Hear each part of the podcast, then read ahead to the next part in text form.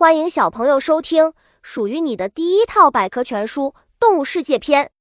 主播多云下的蛋，欢迎订阅。第一百一十五章：家畜。家畜只经人类饲养驯化，为人类提供食物来源，帮助人类做事，提供毛皮的动物。家畜往往都是四条腿的哺乳动物。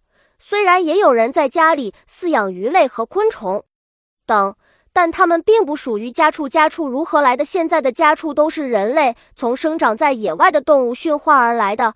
家畜的出现为人类提供了稳定的食物来源，从此人们不再拿着弓箭深入到丛林、草原深处去追赶猎物来维持生存了。《西游记》里的猪八戒好吃懒做。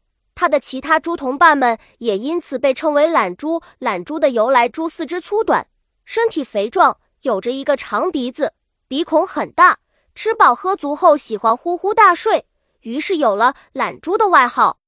家猪拱槽家猪每次吃食时总会尽力占据食槽最好的位置，有的还会霸占食槽的一角，像野猪拱地那样用鼻子沿着食槽拱动，结果常把食料抛洒一地。家猪的祖先野猪经常用长鼻子拱土来觅食，家猪也有这个习惯。勤恳的帮手水牛的四蹄非常坚实，而且能耐得住水泡，腿部的关节也非常灵活，所以它们能够在泥塘里自如行走。由于水牛性情温顺，人们还常常用它们来帮忙耕地，特别是在南方的水稻田里。小知识：水牛喜欢在泥潭里打滚。因为身上糊满泥浆后，能防止蚊虫的叮咬。本集播讲完了，想和主播一起探索世界吗？关注主播主页，更多精彩内容等着你。